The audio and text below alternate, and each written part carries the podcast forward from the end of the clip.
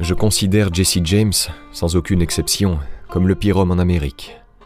Il est totalement dépourvu de peur et n'a pas plus de scrupules à commettre un meurtre de sang-froid qu'à manger son petit déjeuner. Pour certains, il était un criminel sans pitié. Pour d'autres, il était un héros. Difficile de trouver un personnage plus controversé que lui dans l'histoire américaine. Il a été le symbole du déchirement entre le Nord et le Sud durant la guerre de sécession. Un conflit qui le marqua à jamais, si bien qu'il fit de sa vie une perpétuelle vengeance envers ceux qui l'avaient vaincu. Il choisit pour cela la voie de la délinquance et braqua pléthore de banques, diligences et locomotives. Hors la loi le plus mythique de l'Ouest américain, son nom était Jesse James, et se venger était son seul but. Pour en connaître plus sur son incroyable vie, je vous invite à plonger avec moi en pleine période du Far West. Une épopée qui commence dans le sang, la douleur et un profond sentiment d'injustice.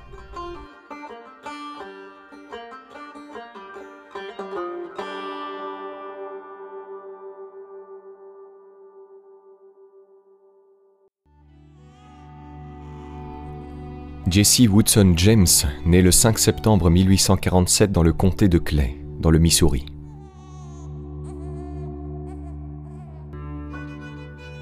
Quelques années auparavant, ses parents, Robert et Zerelda James, ont décidé de s'installer dans la région. Ils vivent dans une maison modeste de trois pièces avec leurs enfants. Frank, l'aîné, Jessie et Suzanne, la petite dernière. La famille James vit de la production agricole de chanvre, et comme certaines autres régions du Sud, elle dépend de l'esclavage. Nous sommes alors en 1848, et des rumeurs commencent à se répandre dans tout le Missouri, selon lesquelles l'Ouest américain compte d'importantes quantités d'un métal particulièrement précieux.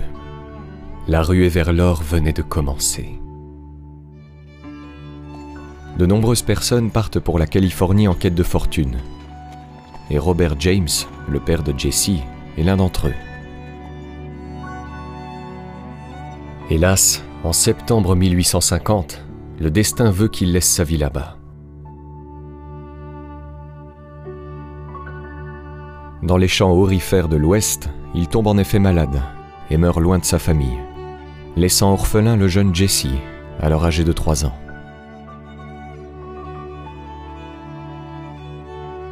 Zerelda, désormais veuve, doit donc élever seule ses trois enfants.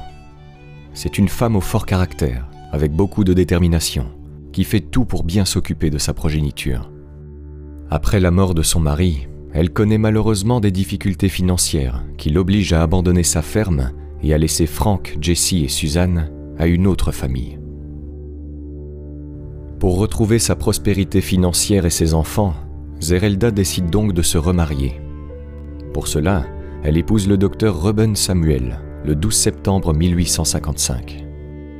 Zerelda peut ainsi retrouver ses enfants et reprendre sa vie à la ferme.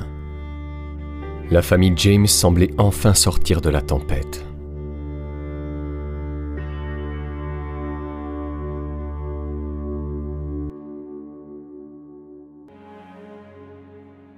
À l'automne 1860, Jesse James a 13 ans. Il va à l'école et s'inscrit pour une nouvelle année. Il ne sait pas à ce moment-là que ce sera la dernière. Avant même d'atteindre l'âge adulte, le jeune Jesse allait en effet être plongé dans une guerre fratricide qui déchirera son pays. Sa vie deviendra bientôt celle d'un conflit incessant, après lequel il n'aura qu'une envie, le désir de vengeance. La guerre de sécession éclate en 1861 au lendemain de l'élection d'Abraham Lincoln, un politicien républicain qui souhaite absolument abolir l'esclavage.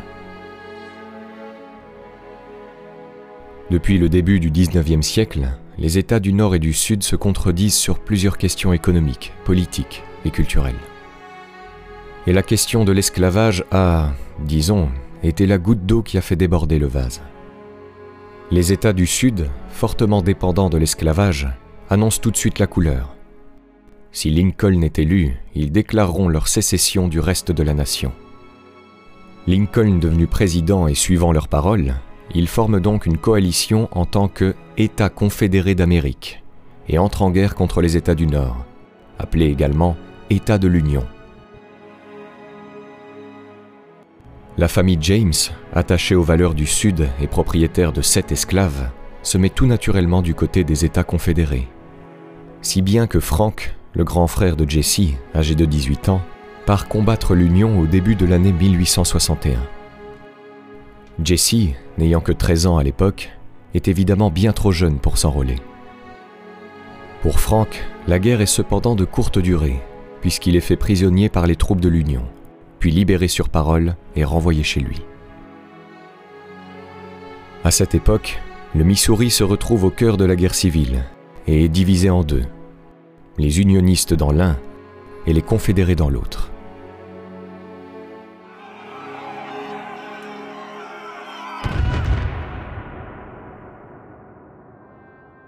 Les deux camps s'affrontent dans une série d'âpres batailles, donnant lieu à des guérillas opposant les Bushwhackers des guérilleros ralliés aux États du Sud, aux Jayhawkers, guérilleros ralliés à l'Union. C'est donc dans ce contexte de guérilla que Frank retourne combattre en rejoignant, en 1863, une escouade opérant dans le comté de Clay. Il arrive alors de temps à autre que Frank et ses compagnons trouvent refuge dans la ferme des James, dans laquelle Zerelda, profondément attachée à la cause sécessionniste, les accueille chaleureusement.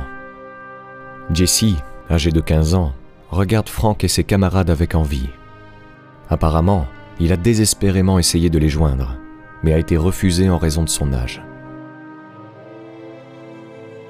Quelques mois plus tard, une troupe de l'Union fait une descente dans la ferme des James, à la recherche de Frank et de ses camarades. Les soldats de l'Union questionnent longuement Reuben Samuel, le nouveau mari de Zerelda, puis le torturent en le pendant brièvement à un arbre. On raconte qu'ils ont même fouetté le jeune Jesse lors de leur passage. Peu de temps auparavant, Frank s'est enfui dans les bois pour échapper aux troupes unionistes. À cette période, il a déjà connu de nombreuses péripéties, jusqu'à finalement rejoindre l'escouade de guérilla dirigée par William Cantrill, l'un des plus grands bushwhackers. Sous les ordres de Cantrill, Frank James rencontre alors l'imposant Cole Younger, Guerriero s'étant fait connaître pour avoir monté une embuscade et tué la plupart des miliciens qui avaient assassiné son père.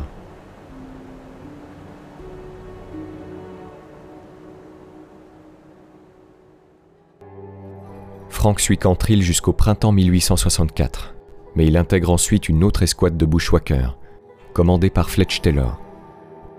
C'est dans cette escouade que Jesse le rejoint pour la première fois dans le conflit, à l'âge de 16 ans seulement. La plupart des guérilleros de cette escouade avaient tous moins de 21 ans, comme Little Archie Clément par exemple, jeune homme de 18 ans qui va bientôt gagner l'admiration de Jesse. Après avoir rejoint le groupe de bushwhackers de Fletch Taylor, Jesse doit donc rapidement s'adapter à sa nouvelle vie. Il vient en effet de s'engager dans une guerre où tout est permis. Une guerre purement tactique, dans laquelle il faut infliger de la douleur, punir, tuer et détruire. Chaque grange et chaque ruisseau est un champ de bataille, chaque civil un allié ou une cible. En entrant dans ce conflit, Jesse James s'est en fait lancé dans une course pour trouver et tuer autant d'ennemis que possible. Archie Clément devient alors l'un de ses mentors. Au début, lui et ses autres camarades guerrieros se moquent de Jesse à cause de son manque d'assurance. Mais lorsque le jeune soldat participe à ses premières tueries, il gagne le respect de tous. C'est le combattant le plus vif et le plus efficace du commando, dira l'un de ses compagnons de combat. Mais à peine est-il entré dans le conflit qu'un sentiment de vengeance le hante déjà. La légende dit qu'il se met à ce moment-là à la recherche des miliciens qui l'ont battu dans la ferme des James.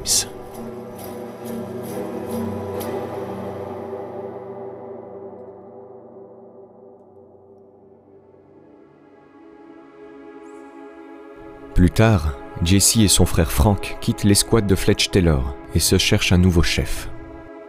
C'est là qu'ils tombent sur le bushwhacker le plus cruel du Missouri. William Anderson, surnommé Bloody Bill. Tout comme Archie Clément, Bloody Bill Anderson devint un modèle pour Jesse. Et maintenant qu'il a intégré sa troupe, il est dans l'organisation de guérilla la plus dangereuse du Missouri. Jesse James admire la façon dont ses mentors inspirent la peur à leurs victimes. Il a envie dès lors de les imiter et de gagner leur respect. Il est ainsi témoin de scènes de barbarie les plus cruelles, comme la fois où Anderson torture un prisonnier avec un couteau, lui coupant les deux oreilles pour ensuite le finir avec une balle dans la tête.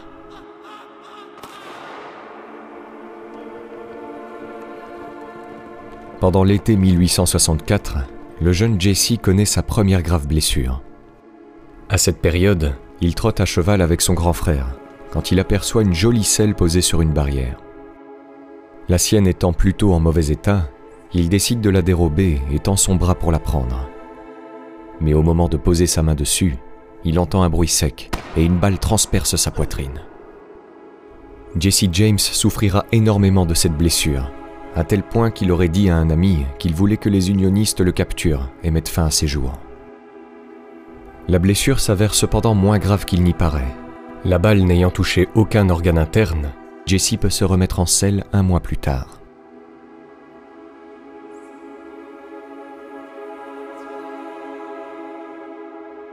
Nous sommes alors le 27 septembre 1864, et l'un des plus odieux événements de la guerre de sécession est sur le point de se produire. À l'origine de ce massacre, l'escouade de guerrieros de Bloody Bill Anderson, à laquelle Jesse et Frank appartiennent. Cela se passe à Centralia, dans le Missouri. Cette petite ville, établie autour d'un dépôt de cargaison de l'Union, est en effet un point stratégique pour les guerrieros sécessionnistes. Anderson et ses hommes ont alors le projet de couper la ligne de chemin de fer. Il est 9h du matin quand Bloody Bill Anderson, accompagné de 80 guerrieros, dont Jesse et son frère Frank, pénètre dans Centralia. Il pille tout ce qu'il trouve et bloque ensuite la voie ferrée. À l'approche d'une locomotive, les guerrieros l'arrêtent et l'envahissent, séparant les 125 passagers entre civils et soldats. 24 miliciens de l'Union sont à bord, tous en permission pour rentrer chez eux. Mais Bloody Bill Anderson en décide autrement. Il ordonne aux soldats unionistes de se mettre en ligne et déclare ⁇ À partir de maintenant, je ne demande pas de quartier et je n'en donne pas. Chaque soldat fédéral sur lequel je pose mes doigts mourra comme un chien. Si je tombe entre vos griffes, je m'attends également à la mort vous devez tous être tués et envoyés en enfer. C'est ainsi que sera servi tout soldat maudit qui tombe entre mes mains. Les hommes d'Anderson ouvrent ensuite le feu et tuent tous les soldats de l'Union. Les corps sont ensuite scalpés, mutilés, puis le train brûlé. Après ce massacre, en octobre 1864, le général Anderson semble récolter le fruit de ses actions et est abattu à son tour lors d'une embuscade. Suite à cet événement, les frères James se séparent.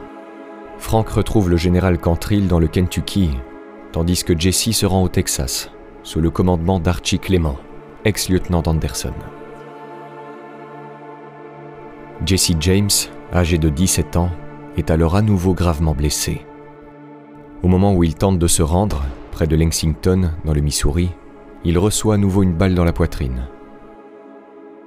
La balle de calibre 36 se loge directement dans son poumon droit et y restera pour le restant de ses jours.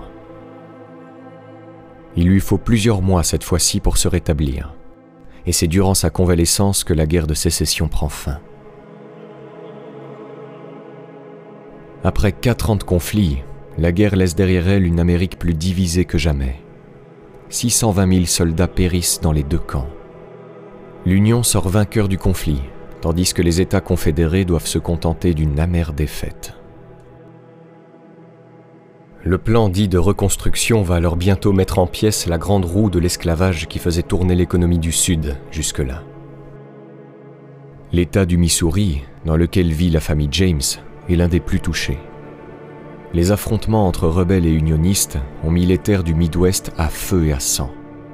Environ un citoyen sur trois a été tué au combat, assassiné chez lui, chassé par la guérilla ou tout simplement parti vers un endroit plus sûr. À la fin de l'année 1865, les frères James rentrent donc chez eux pour rejoindre leur famille. Jesse s'est remis de sa blessure et la guerre est arrivée à son terme. Il a vu son camp défait suite à un long et sanglant affrontement. Et la défaite, ainsi que ses conséquences pour le Sud, ne le satisfait guère. Un sentiment de vengeance le hante à nouveau. La guerre n'a pas seulement fracturé son pays, elle a aussi laissé sa famille sans rien. Rendre les armes est donc impensable pour Jesse. Il devait impérativement continuer le combat.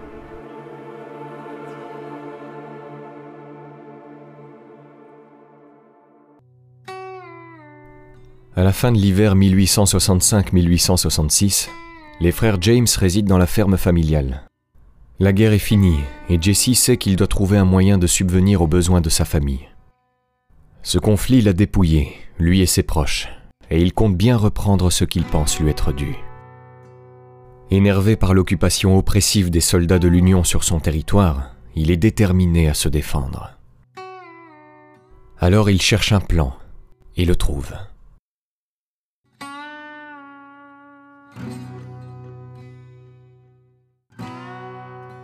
Jesse sait en effet que les banques détiennent principalement les richesses du Nord, et ce, même dans les banques du Sud. Du coup, il se dit que ça peut être la meilleure façon d'exprimer sa rancœur, dévaliser les banques, et il volerait l'argent des unionistes. C'est la cible parfaite pour Jesse, d'autant plus qu'à l'époque, elle ne dispose que d'une faible sécurité. La paix restaurée, son frère et lui rejoignent donc leurs anciens camarades de guerre, dont Archie Clément, à ce moment-là leader du groupe. On raconte alors qu'ils auraient participé ensemble au premier braquage de banque armée en plein jour et en temps de paix des États-Unis. La cible est la Clay County Savings Association, dans la ville de Liberty, au Missouri. Cette banque appartient à un unioniste et les bandits la pillent le 13 février 1866, repartant avec un butin de 60 000 dollars soit l'équivalent de près d'un million de dollars actuels, tuant un passant à l'extérieur de la banque lors de leur fuite. Jesse James, autant intéressé par la symbolique politique que par l'argent, vient ainsi de remporter sa première revanche contre le Nord. Le propriétaire unioniste de la banque, furieux, promet alors une récompense de 5000 dollars pour la capture des criminels. Le crime fait les gros titres des journaux dans tout l'État, et pour la première fois, Jesse James est un criminel recherché. Puis survient un événement qui accentue son amertume envers les nordistes. Archie Clément, son mentor, compagnon de combat et meilleur ami, se fait tuer le 13 décembre 1866 par la milice de l'État. Pour Jesse, c'est une terrible perte. Il mettra beaucoup de temps à s'en remettre. Dès lors, après le décès d'Archie, Jesse reprend les rênes et monte en puissance. Il est sur le point de bouleverser la nation tout entière, mais personne ne le sait encore. En effet, dans les mois qui suivent la disparition de leur chef Archie Clément, Jesse et ses acolytes continuent les vols à main armée. Ils réalisent des braquages de banques au cours des deux années suivantes. L'un d'entre eux a lieu début mars 1868. À cette période, les frères James, accompagnés de Cole Younger et de quatre autres anciens guérilleros, décident de voler une banque à Russellville, dans le Kentucky. Apparemment, là-bas se trouve une banque particulièrement riche et vulnérable. Contrairement à la Clay County Savings Association, cette fois-ci, l'attaque n'a pas de but politique. Les bandits repèrent ainsi les lieux, puis, lorsqu'ils sont prêts, ils passent à l'action. Lors du casse, un citoyen de Russellville est abattu, et les gangsters repartent avec un butin de 9000 dollars en billets et 3000 dollars en pièces d'or. Un bel exploit pour les malfrats. Puis vient le braquage de la Davis County Savings Association à Galatine, dans le Missouri. Le vol qui mettra véritablement Jesse James sur le devant de la scène.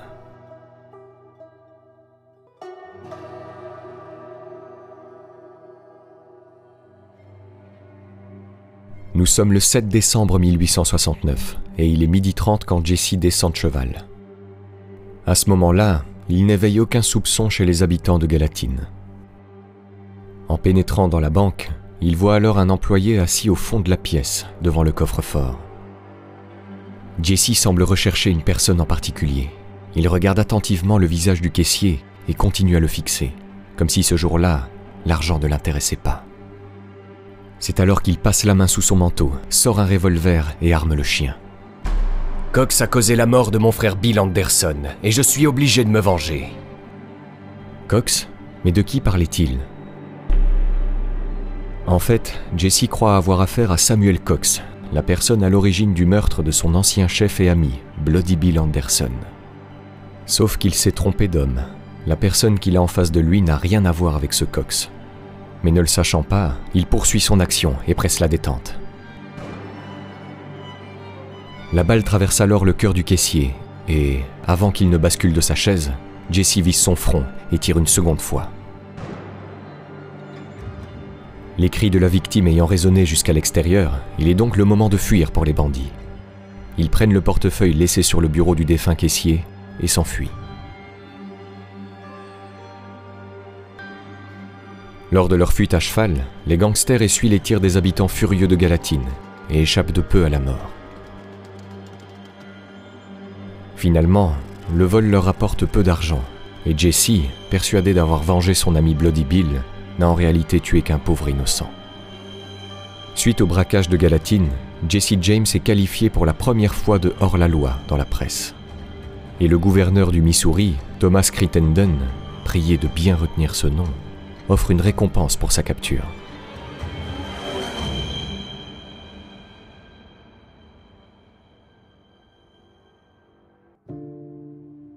C'est d'ailleurs après ce tragique incident que le mythe de Jesse James commence à prendre racine. Et ce, grâce à un homme, John Newman Edwards, le fondateur du Kansas City Times, journal du Missouri. Eh oui, difficile de parler de Jesse James sans évoquer John Edwards. Sans lui, Jesse James serait très probablement tombé dans l'oubli, comme tant d'autres criminels. Farouche partisan de la cause confédérée, Edwards cherche en effet un moyen de mettre en avant ses idéologies politiques. En découvrant Jesse James, il voit en lui la meilleure façon de le faire. Après le meurtre de Galatine, il s'associe alors avec le hors-la-loi et promeut ses exploits dans son journal à travers pléthore de lettres que Jesse écrit lui-même. Dans ses missives, le jeune rebelle affirme son innocence au public. Puis, au fil du temps, le ton de ses écrits devient de plus en plus politique. Jesse encense la cause confédérée et dénonce la politique de ses ennemis. Edwards dira alors de Jesse Il y a toujours un sourire sur ses lèvres, un mot gracieux ou un compliment pour tous ceux qu'il côtoie. Jesse rit de tout. Frank, de rien du tout. Jesse est léger, téméraire, insouciant. Frank est discret, sédentaire et dangereux. Jesse sait que sa tête est mise à prix et discute du pourquoi et du comment de la chose. Frank le sait aussi, mais cela ne fait que l'irriter. La légende du bandit vengeur à la cause politique vient ainsi de naître.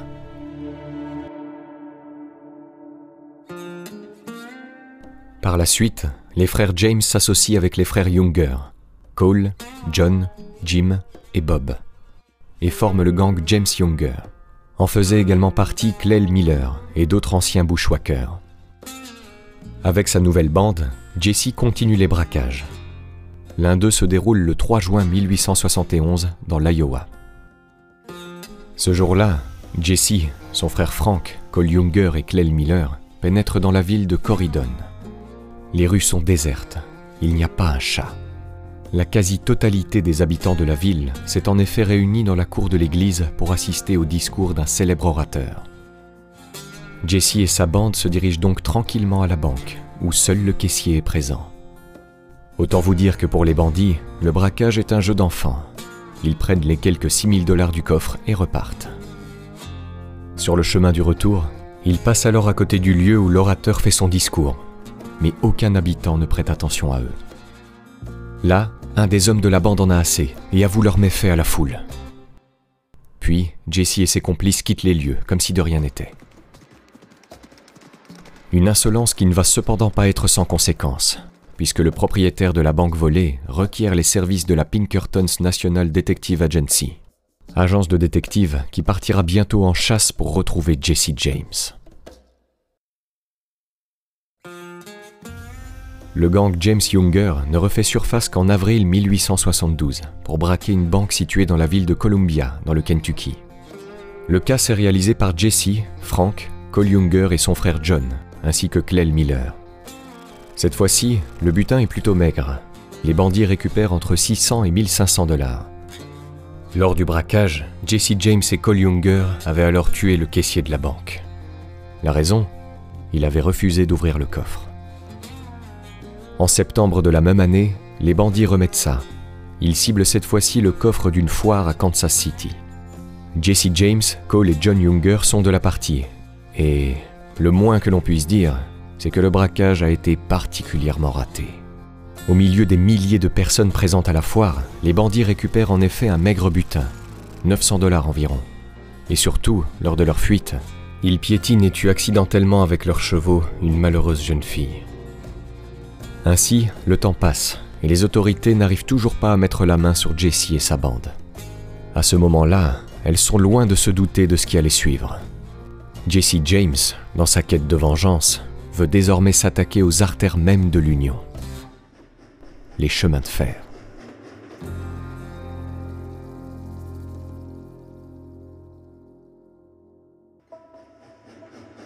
Dans les années 1870, les chemins de fer sont en pleine expansion et se développent dans tous les États-Unis d'Amérique. Un développement que Jesse voit d'un mauvais œil. Pour lui, il s'agit d'une autre oppression du Sud par le Nord. Alors, il décide d'en faire sa prochaine cible. À l'époque, les locomotives sont vulnérables du fait qu'elles circulent sur une seule voie et que la plupart d'entre elles sont sans défense. L'argent du Nord transitant énormément grâce à ce moyen de transport, pas étonnant que les bandits confédérés le ciblent. C'est la proie parfaite. Leur premier vol de train se déroule le 21 juillet 1873, à l'ouest d'Adair, au fin fond de l'Iowa. Jesse, Frank, les frères Younger, Clell Miller, Charlie Pitts et Bill Chadwell partent en direction d'un tronçon isolé de chemin de fer. Leur cible, le train du Chicago, Rock Island and Pacific Railroad. L'emplacement qu'ils ont choisi est idéal, car le chemin de fer forme à cet endroit-là une courbe qui obligera inévitablement le train à ralentir. Avec un pied de biche et un marteau, ils préparent donc un sabotage sur la voie ferrée, puis se cachent à une quinzaine de mètres et attendent l'arrivée de la locomotive. Il est 20h30 quand la machine à vapeur arrive. C'est le moment pour les bandits d'activer leur sabotage. Ils tirent sur une corde reliée à un rail pour le dévier de la voie ferrée. À l'approche du virage et du rail retiré, le train freine alors brusquement. Mais il est trop tard. Les malfaiteurs ouvrent le feu et une partie des wagons se renverse. L'ingénieur du train meurt sur le coup, écrasé par la locomotive. Les gangsters, choqués par ce qu'ils viennent de voir, ne perdent pas de temps et suivent immédiatement leur plan. Pour réaliser ce vol, les hors-la-loi choisissent alors un déguisement pour le moins étonnant. Tous arborent en effet un masque à l'effigie du Ku Klux Klan. C'est Jesse qui s'occupe du coffre-fort. Il saute dans le wagon express et pointe son revolver sur le gardien. Si tu n'ouvres pas le coffre ou si tu ne me donnes pas la clé, je te fais sauter la cervelle. La clé lui est donnée sans résistance et Jesse trouve un butin bien moins conséquent que ce que le gang avait prévu. Environ 2337 dollars, l'équivalent de 50 000 dollars actuels. Après ça, les bandits se remettent en selle et fuient vers le sud. Le vol n'avait duré que 10 petites minutes. La compagnie de chemin de fer volé offre ainsi 5000 dollars pour leur capture et le braquage fait les gros titres dans tout le pays. Lors de cette attaque de train, un des hors-la-loi aurait alors dit aux passagers Nous ne sommes pas des petits voleurs, nous sommes des voleurs audacieux. Nous volons aux riches pour donner aux pauvres. Nous ne voulons pas vous faire de mal. Jesse et sa bande semblaient à présent vouloir adopter une image de Robin des Bois, ceux qui vengent les pauvres travailleurs des grandes et riches sociétés. Un discours généreux de prime abord, mais leur choix de déguisement ce jour-là ne passe pas auprès d'une partie de la population américaine.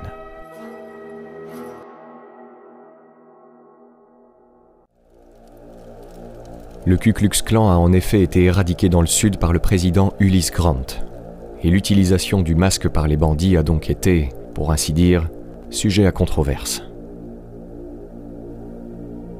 Mais malgré cela, Jesse James renforce sa réputation de hors-la-loi notoire. Dans les États du Sud, il n'est plus considéré comme un criminel, mais comme un héros. Sa dévotion pour la cause confédérée n'est plus approuvée, et le braquage de la diligence entre Malvern et Hot Springs, en Arkansas, le 15 janvier 1874, en est la parfaite démonstration. Ce jour-là, Jesse et sa bande volent la montre d'un vétéran sudiste. Ne sachant qu'après qu'il avait jadis défendu la Confédération, ils la lui rendent immédiatement.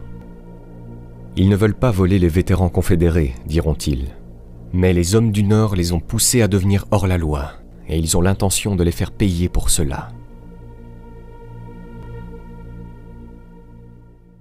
Le 31 janvier 1874, le gang James Younger braque son deuxième train. Le casse se déroule à Gats Hill, dans le Missouri. À ce moment-là, il y a dans la bande les frères James, Cole, John et Bob Younger. La nuit précédente, le gang a repéré plusieurs hommes marchant sur le quai de la gare. Pour mener leur mission à bien, les hors-la-loi les ont donc capturés et attachés. Ensuite, ils ont récupéré un drapeau rouge, utilisé pour signaler un danger à venir, et ont attendu l'arrivée du train. Apparemment, celui-ci transportait une importante quantité d'argent liquide. La locomotive arrive avec une heure et demie de retard. Les bandits ont attendu de longues heures dans le froid de janvier, mais ils sont fin prêts. L'un d'eux agite alors le drapeau rouge et force le train à ralentir. Son conducteur sort pour voir ce qui se trame quand soudain un des bandits s'avance, l'attrape par le col et lui colle un revolver contre le visage. Ne bouge pas ou je te fais sauter la tête. Puis, le hors-la-loi se tourne vers la locomotive dans laquelle se trouvent les passagers et dit Si un seul coup de feu est tiré du wagon, je tuerai le conducteur. Comme pour leur braquage en Iowa, les gangsters arborent un masque à l'effigie du Ku Klux Klan. En réalité, leur plan est semblable à leur premier vol de train. À l'intérieur, le gardien du coffre, revolver à la main, attend nerveusement l'arrivée des malfaiteurs. Un visage masqué apparaît alors dans l'embrasure de la porte et le gardien pointe son arme, puis se fige. Il n'y avait pas un, mais deux bandits en face de lui. Là, l'un d'eux dirige son fusil sur la poitrine du gardien. Donne-moi ton revolver, fils de pute. Le gardien ne joue pas au héros et s'exécute immédiatement. Puis il lui donne la clé du coffre les bandits récupèrent environ 1080 dollars. Après le pillage du coffre, les hors-la-loi parcourent les rangées de passagers et les dépouillent de leur argent ainsi que de leurs bijoux. Fait étonnant, ils regardent attentivement les mains de chaque homme et déclarent aux passagers qu'ils ne veulent ni voler les ouvriers ni voler les dames, et que ce qu'ils recherchent est uniquement l'argent et les objets de valeur de ces messieurs à chapeau. Dès lors, une fois les passagers du train volés, le groupe de hors-la-loi prend la fuite et disparaît avant même que la locomotive reparte. Ils avaient volé au total près de 2000 dollars. Mais derrière eux, les bandits laissent étrangement un communiqué de presse pour l'un des journaux locaux, dans lequel il est écrit Le vol le plus audacieux jamais enregistré. Le train en direction du sud sur le chemin de fer Iron Mountain a été dévalisé ici ce matin par cinq hommes lourdement armés et volé de dollars. La suite du communiqué décrit après le braquage avec une grande précision, montrant que tout s'est effectivement déroulé comme prévu. Jesse et sa bande venaient donc de réussir leur deuxième vol de train. Rien ne semble pouvoir les arrêter.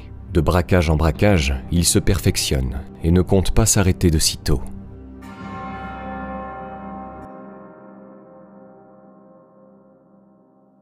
Maintenant, souvenez-vous de la Pinkerton Detective Agency, cette agence de détectives qui a été dépêchée par le propriétaire de la banque volée à Corridon, dans l'Iowa. Eh bien, la Dame's Express Company, la société qui possédait le coffre-fort cambriolé de Gats Hill, les contacte également. Elle veut en effet absolument arrêter le gang James Younger, et pour cela, elle s'adresse au chef de l'agence, Alan Pinkerton. À cette époque, Alan Pinkerton est le détective privé le plus célèbre du pays. Il s'est fait connaître pendant la guerre de sécession pour avoir assuré la sécurité d'Abraham Lincoln à Washington et pour avoir aussi déjoué un complot d'assassinat contre lui. Cet unioniste, farouchement opposé à l'esclavage, crée son agence dans les années 1850. Le but de l'agence Pinkerton, que l'on pourrait qualifier d'ancêtre du FBI et de la CIA, est d'espionner et de traquer les criminels professionnels. L'un de ses plus grands exploits s'était déroulé en 1868, lorsqu'elle avait capturé et vaincu le gang de Reno, une bande de hors-la-loi connue pour avoir commis les trois premiers braquages de train en temps de paix de l'histoire des États-Unis. Après le braquage de Gats Hill, la Dams Express Company contacte donc son chef, Alan Pinkerton. Sa mission est alors d'abattre Jesse James. Il envoie pour cela l'un de ses plus talentueux agents, le détective Joseph Witcher. Son but Se rendre dans le comté de Clay, infiltrer la ferme des James et rapporter le maximum d'informations. Arrivé là-bas, les choses sont toutefois plus difficiles que prévu. Les forces de l'ordre local refusent d'aider l'agent, qui n'a pas d'autre choix que de se déguiser en ouvrier agricole pour récolter les renseignements dont il a besoin. Mais même comme ça, il a du mal à obtenir ce qu'il cherche. Witcher, en nordiste qu'il est, se trouve en territoire hostile. Jesse James a en effet de nombreux amis prêts à le défendre dans le comté de Clay, et de plus, dans le sud, il est considéré comme un héros depuis qu'il a vengé les confédérés grâce à ses multiples braquages. Et, cerise sur le gâteau, peu de personnes savent à quoi il ressemble. De sorte que si vous n'aviez pas grandi ou combattu avec Jesse James, alors vous ne saviez pas à quoi pouvait ressembler son visage. Finalement, tout ce dont les autorités disposent ne sont que des descriptions de témoins oculaires, qui ne sont, disons, que très aléatoires et fluctuantes. Le plus incroyable dans tout ça, c'est que son propre fils, qui l'aura plus tard, ne connaissait pas son véritable nom. Pour Witcher, donc, la tâche est loin d'être évidente. En persévérant, il réussit tout de même à trouver ce qu'il recherche, l'emplacement de la ferme des James. Pour l'infiltrer, Witcher veut se faire passer pour un ouvrier à la recherche de travail. Arrivé à la ferme, Zerelda James l'accueille et Witcher lui formule sa demande. Il veut travailler dans ses champs. Mais il ne se doute pas que son teint et ses mains lisses vont le trahir. Witcher est confiant, malgré le fait qu'il a été prévenu par l'ancien shérif du coin, qui lui a dit La vieille femme te tuera si les garçons ne sont pas là. Ce qui se passe ensuite relève du mystère. Tout ce que l'on sait, c'est que Joseph Witcher est retrouvé abattu de trois balles le long d'une route rurale dans le comté de Jackson. Trois personnes auraient été à l'origine du meurtre, dont Jesse James et son frère Frank. Après le meurtre de Joseph Witcher, Jesse entre ainsi dans une colère noire. Rien ne l'énerve plus que d'être traqué.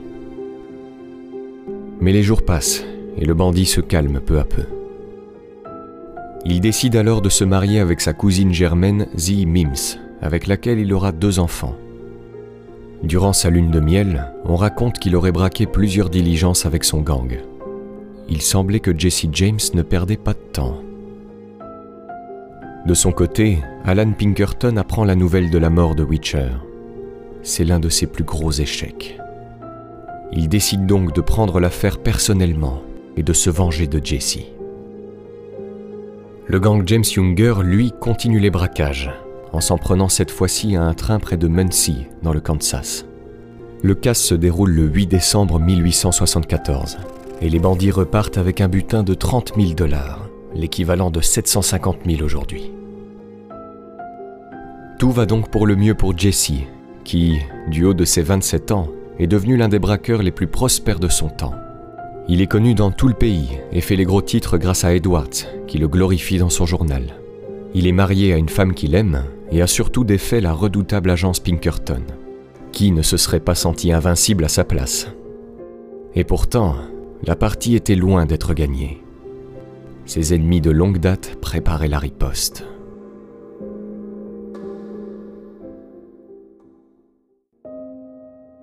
Après le meurtre de Joseph Witcher et son cuisant échec, Alan Pinkerton se sent en effet terriblement humilié. Celui qui était à la tête de la grande agence privée de détectives n'entend pas en rester là. La fin justifiant désormais les moyens, il est prêt à faire une exception en opérant en dehors des limites de la loi. Tout se passe la nuit du 25 janvier 1875, lorsqu'un groupe d'agents dépêchés par Alan Pinkerton encercle la ferme des James, jette une bombe et fait sauter la maison dans laquelle ils espèrent trouver Jesse.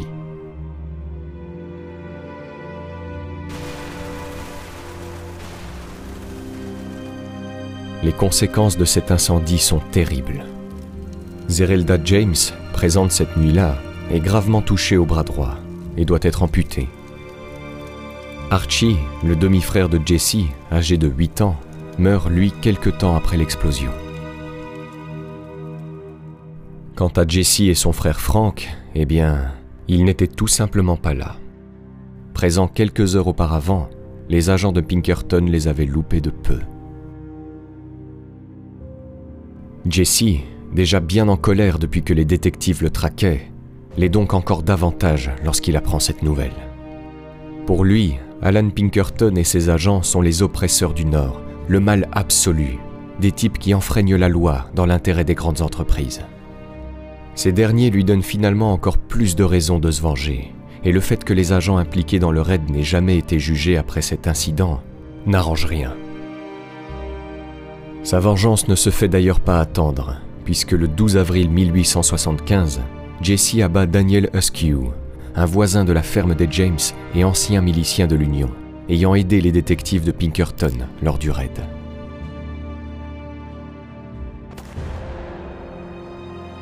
Après ce meurtre, Alan Pinkerton abandonne ainsi la traque du gang James Younger et connaît sa plus grande défaite. Jesse James lui avait tenu tête comme personne auparavant, et sa réputation était complètement ruinée.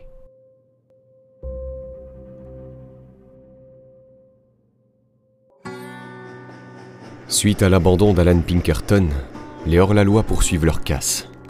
Ils souhaitent à présent dévaliser un train près d'Otterville, dans le Missouri. Dans la bande, il y a Jesse et Frank James, Cole et Bob Younger, Clell Miller, Charlie Pitts, Bill Chadwell et un nouveau venu nommé Hobbs Kerry. Le braquage a eu lieu le 7 juillet 1876 et les bandits réussissent à voler environ 18 300 dollars. Une importante somme d'argent qui devait servir hors-la-loi à financer un voyage au Minnesota. Pourquoi le Minnesota? En fait, cela faisait plus d'un mois que Jesse et sa bande préparaient un coup. Un braquage de banque pour le moins audacieux.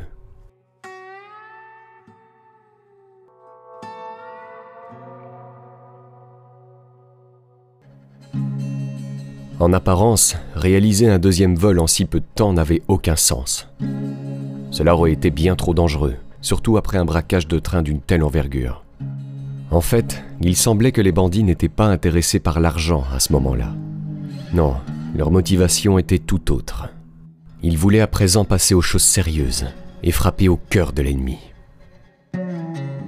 Ce plan de longue date, le gang James Younger le met à exécution deux mois après le vol d'Otterville.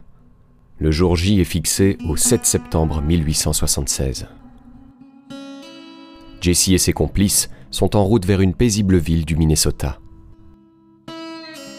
L'idée du casse était venue de Jesse James et Bob Younger. Ils allaient voler la First National Bank de Northfield. Une cible plutôt étonnante, puisqu'elle se situait loin de leur région, et qu'elle était en territoire ennemi, dans le nord.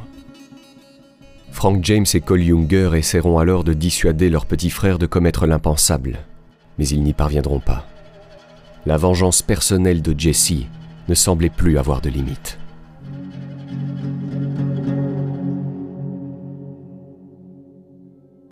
La banque rurale qu'il visait n'était pas exceptionnellement riche. Les bandits l'avaient choisie car elle était associée à Adelbert Ames, le gouverneur unioniste du Mississippi. Ce jour-là sont présents dans la bande Jesse, Frank, Cole, Jim et Bob Younger, Clell Miller, Charlie Pitts et Bill Chadwell. Pour réaliser cet incroyable braquage, les bandits décident ainsi de se séparer en trois groupes. Un qui doit pénétrer à l'intérieur de la First National Bank, l'autre qui doit monter la garde à l'extérieur, et le dernier qui a pour mission de protéger leur chemin de retraite préalablement prévu. Jesse et Bob se portent volontaires pour entrer dans la banque, étant donné que ce sont eux qui ont organisé le braquage. Frank les rejoint également. Cole Younger et Clell Miller, quant à eux, doivent se positionner à l'extérieur de la banque pour surveiller la zone. Enfin, Jim Younger, Charlie Pitts et Bill Chadwell ont pour mission de se poster à l'arrière-garde. Leur plan est le suivant. Jesse, Frank et Bob entreraient dans la ville de Northfield en premier. Ils franchiraient le pont qui les mènerait à la place publique vers 1h de l'après-midi. Cole Younger et Clell Miller entreraient ensuite en ville à leur tour, et c'est là que le groupe de Jesse pénétrerait dans la banque. Une fois que Cole et Clell atteindraient l'extérieur du bâtiment, le groupe de Jim entrerait alors à son tour dans Northfield et couvrirait le chemin de retraite. Le braquage réalisé, les bandits se réuniraient vers le point de sortie. Bill, Clell et Bob détruiraient ensuite les lignes télégraphiques et le gang s'enfuirait. Enfin, il était décidé qu'aucun citoyen ne devait être tué. Si quelqu'un leur tirait dessus, ils devaient le blesser en retour, mais en aucun cas il ne devait y avoir de mort.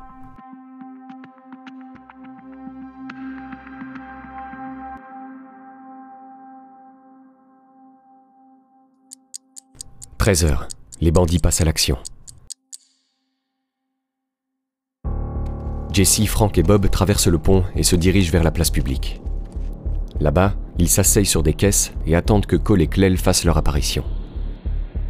Bientôt, le deuxième groupe entre en ville.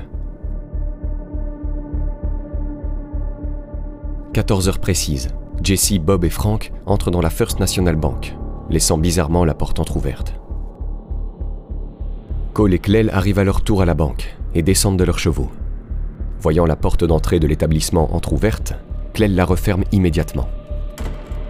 Les deux hommes attendent ainsi sagement à l'extérieur. Cole promène son cheval au milieu de la rue et fait semblant d'ajuster la sangle de sa selle, tandis que Clell fume sa pipe devant la banque. Jim, Charlie et Bill, quant à eux, atteignent le point de sortie à couvrir et attendent tranquillement sur leur monture. À l'intérieur de la banque, Jesse et ses complices repèrent les employés, au nombre de trois. Alonzo Bunker, le guichetier, Joseph Lee Wood, le caissier intérimaire, et Frank Wilcox, le comptable. D'emblée, ils sortent leurs armes et les pointent sur eux. Main en l'air Nous comptons dévaliser cette banque, et si vous criez, nous vous ferons sauter la cervelle Puis le trio de hors-la-loi saute par-dessus le comptoir. Jesse demande à Heywood s'il est le caissier, et Heywood lui répond par la négative. La même question est posée à Bunker et Wilcox, mais aucun ne répond par l'affirmative.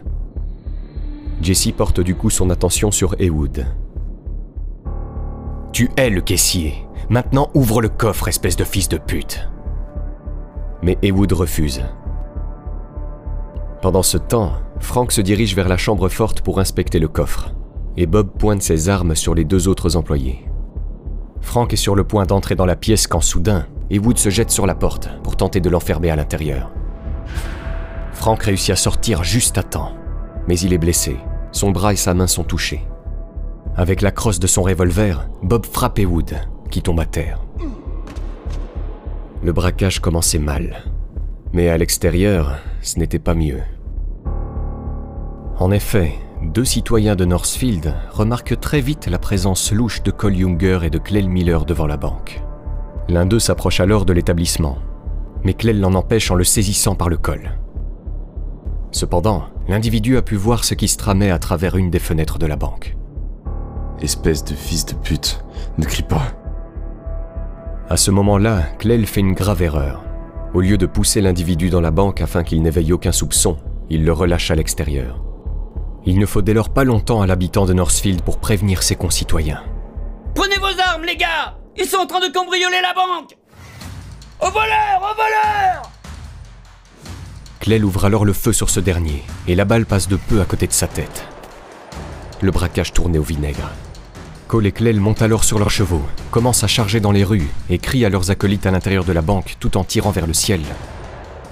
Montez Rentrez De leur côté, Jim, Bill et Charlie entendent le premier coup de feu et partent immédiatement à la rescousse en tirant également en l'air pour dissuader les habitants de la ville. Malheureusement pour eux, cela ne suffit pas. les citoyens de Northfield s'étaient déjà munis de leurs armes et commençaient à ouvrir le feu.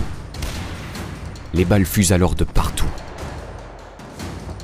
À l'intérieur de la banque, le premier groupe ne trouve toujours pas de moyen d'ouvrir le coffre. Et Wood, après le coup de crosse de Bob, est toujours étendu sur le sol. C'est alors que Jesse s'approche de lui, s'agenouille, sort un couteau de sa poche et le place sur le cou du caissier. Ouvre le coffre, ou je te coupe ta foutue gorge d'une oreille à l'autre. Et Wood, bien que terrifié, lui répond qu'il peut la lui trancher, puisqu'il ne peut absolument pas l'ouvrir. Irrité et frustré, Jesse lui fait dès lors une légère entaille sur le cou. Puis, il pointe son revolver sur Ewood et lui ordonne une nouvelle fois d'ouvrir le coffre. Le caissier répond finalement que ce dernier est équipé d'une minuterie et qu'à ce titre, il ne peut pas s'ouvrir. Ewood disait vrai, il y avait bien une minuterie sur le coffre, mais elle n'était pas activée. En fait, le coffre était déverrouillé pendant tout ce temps, mais les bandits ne le savaient pas. À ce moment-là, Bob s'occupe de mettre tous les billets qu'il trouve en vrac dans un sac.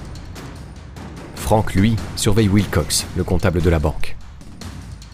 Pour Bunker, le guichetier, c'est l'occasion de prendre la fuite. Il se précipite vers la porte arrière quand Bob le remarque et se lance à sa poursuite. Il lui tire une balle qui l'atteint à l'épaule, le faisant trébucher. Mais il se relève et réussit à s'enfuir. Il braque la banque Au secours Cole passe ensuite devant la banque et crie à Jesse, Frank et son frère Bob. Dépêchez-vous Ils ont donné l'alarme Les balles continuent toujours à fuser dans tous les sens. Cole se défend comme il peut. À cet instant, il voit un jeune homme au milieu de la rue, paralysé par la peur. Sur son cheval, Cole, qui se trouve juste à côté de lui, lui crie Dégage de cette foutue rue Malheureusement, le jeune homme, un immigrant suédois, ne parlait ni ne comprenait l'anglais. Il ne pouvait donc pas saisir ce que Cole lui disait. Il reçoit dès lors une balle en pleine tête et mourra quelques jours plus tard. Pendant ce temps, Clell Miller cavale à son tour jusqu'à la banque pour dire à Jesse et aux autres de se dépêcher. Mais lorsqu'il repart et remonte sur son cheval, il se prend une balle. Clell hurle de douleur, mais continue tout de même à tirer avec ses revolvers. Cole et Jim reçoivent quant à eux une balle à l'épaule gauche.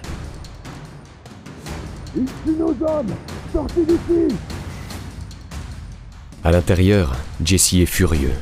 Il avait tiré une balle au sol qui avait frôlé la tête de Haywood. Mais c'en est trop pour Bob, qui décide d'abandonner le braquage. Avec son sac d'argent, il court dehors. Jesse le suit et Frank ferme la marche.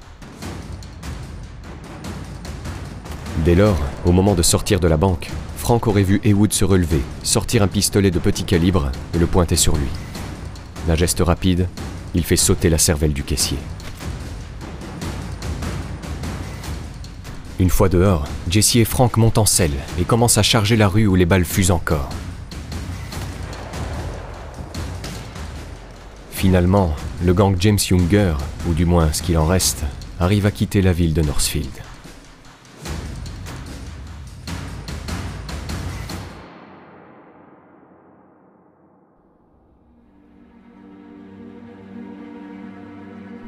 Le braquage était un fiasco total.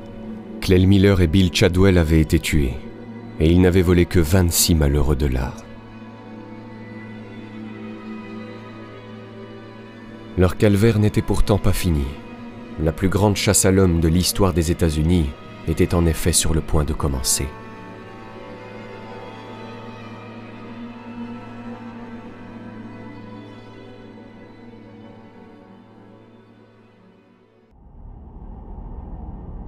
Les habitants de Northfield avaient donc tenu tête au redoutable gang James Younger.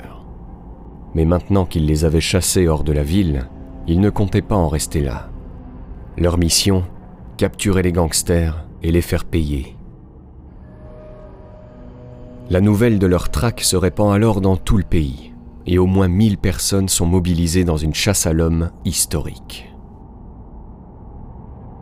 Les fugitifs, eux, de leur côté, galopent aussi vite que leurs chevaux le peuvent, en allant vers le sud. Au bout d'une semaine, les bandits fuient toujours. Ils sont cependant au plus mal.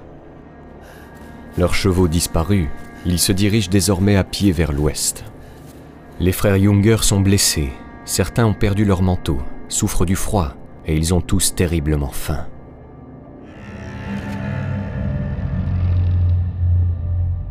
Les bandits décident donc de se séparer en deux groupes. Jesse et Frank d'un côté et le reste de l'autre. Durant leur cavale, les frères James sont exténués, mais ils continuent tout de même à marcher sans relâche vers le territoire du Dakota. Finalement, après avoir parcouru des centaines de kilomètres en territoire hostile et après avoir échappé à plus d'un millier de poursuivants, Jesse et Frank James sortent du pétrin sains et saufs. On ne peut pas en dire autant de leurs camarades. Charlie Pitts, Bob et Cole Younger, souffrant de la faim, sont trop imprudents lors de leur fuite et se font tous coincer par les autorités. Une fusillade a même lieu et Charlie Pitts meurt suite à l'affrontement.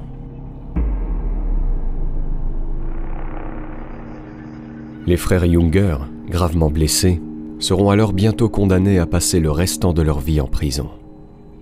Durant leur séjour carcéral, ils resteront cependant fidèles aux James, ne les dénonçant pas une seule fois.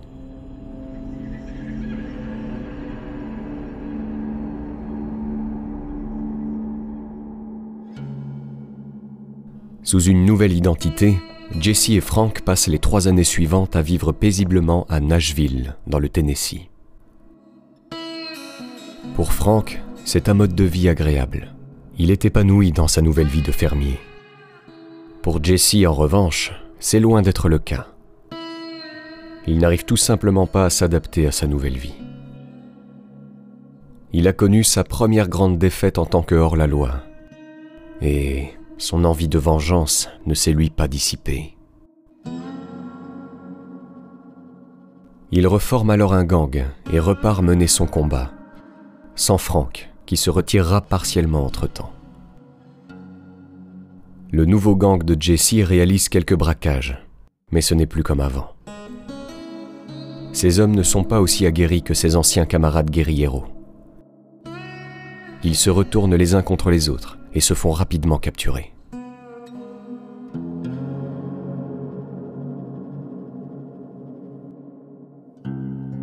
À cette période, Jesse est toujours recherché dans tout le pays. On raconte qu'à ce moment-là, il était devenu de plus en plus méfiant envers ses hommes. Si bien qu'un jour, il en aurait tué un. Au printemps 1880, l'un de ses amis lui présente deux jeunes frères originaires du Missouri, Charlie et Robert Ford. Jesse se lie rapidement d'amitié avec Charlie, l'aîné, et le recrute dans la bande. Les braquages continuent, puis arrive un moment où le gang est tellement amoindri qu'il ne compte plus que deux membres, Jesse James et Charlie Ford. Sa tête mise à prix pour 5000 dollars, Jesse doit pourtant continuer à surveiller ses arrières. Et avec uniquement Charlie à ses côtés, il n'est pas complètement rassuré. De plus, ayant l'intention de braquer une banque à Platte City, il lui faut absolument un homme de confiance supplémentaire. Cet homme, il le trouve en la personne du frère de Charlie, Robert Ford. Mais ce que Jesse ne sait pas, c'est que ce Robert Ford a mené des négociations secrètes avec le gouverneur du Missouri, Thomas Crittenden.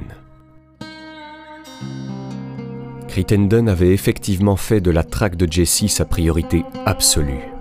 Il avait proposé à Robert Ford une énorme récompense en échange de sa capture. Robert avait accepté, et maintenant qu'il se trouvait dans les rangs de Jesse, il lui fallait passer à l'action.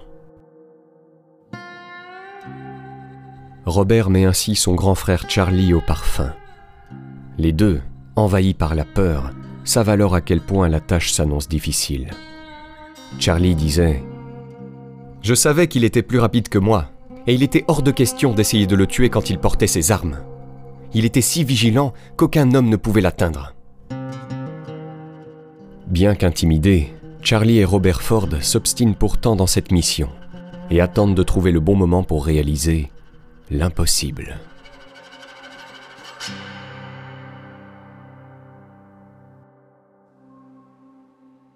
3 avril 1882. Jesse et les frères Ford s'apprêtent à réaliser leur braquage de banque à Platte City. Avant cela, le trio de hors-la-loi prend le petit déjeuner dans la maison des James, à Saint-Joseph, dans le Missouri. Après s'être restaurés, Jesse et Charlie vont à l'écurie pour nourrir les chevaux. À leur retour, ils se rendent dans le salon où se trouve Robert. Jesse n'est à ce moment-là pas à l'aise. Il a chaud dans sa tenue. Il enlève donc son manteau, déboutonne son gilet et les jette sur son lit.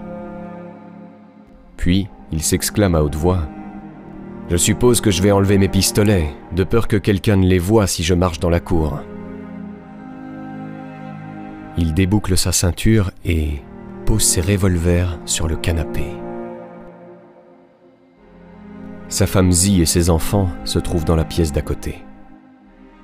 C'est alors qu'il lève les yeux, voit un tableau dans le salon et entreprend de le dépoussiérer.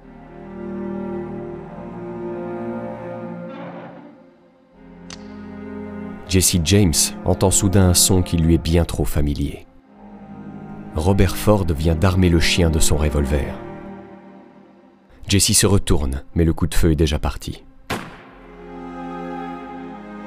La balle l'atteint juste derrière la tête. Les frères Ford avaient réussi leur coup. Ils venaient de tuer l'homme le plus recherché d'Amérique.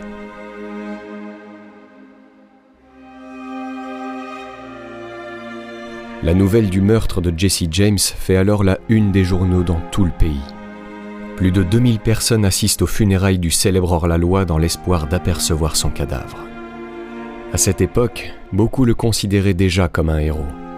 Mais les circonstances entourant sa mort l'avaient dorénavant élevé au rang de martyr. Après l'assassinat de Jesse James, Charlie et Robert Ford se rendront aux autorités, qui les accuseront de meurtre au premier degré. Ils plaideront ensuite coupables, seront condamnés à mort par pendaison et obtiendront un pardon du gouverneur Crittenden, et ce, dans la même journée. Finalement, ils ne recevront qu'une partie de la récompense, puis fuiront de l'État du Missouri. Ils se produiront alors en spectacle et reconstitueront le meurtre sur scène dans tout le pays. Charlie Ford, souffrant de tuberculose et dépendant à la morphine, se suicidera le 6 mai 1884 à Richmond. Quant à Robert Ford, il n'échappera jamais à sa réputation de lâche ayant assassiné Jesse James. Il sera abattu dans un saloon dix ans plus tard. Son tueur sera lui condamné à la prison à vie, mais sera ensuite gracié par le gouverneur du Colorado, après que 7000 personnes ont signé une pétition en faveur de sa libération. Après la mort de son petit frère, Frank James se rendra auprès des autorités et sera jugé pour meurtre dans le Missouri. Il sera déclaré non coupable, tout comme deux autres affaires pour lesquelles il sera jugé. Une fois libre, il se retirera pour mener une vie tranquille dans la ferme de sa famille. Il mourra en 1915, dans la chambre où il était né. La femme de Jesse, elle, mourra seule et ruinée.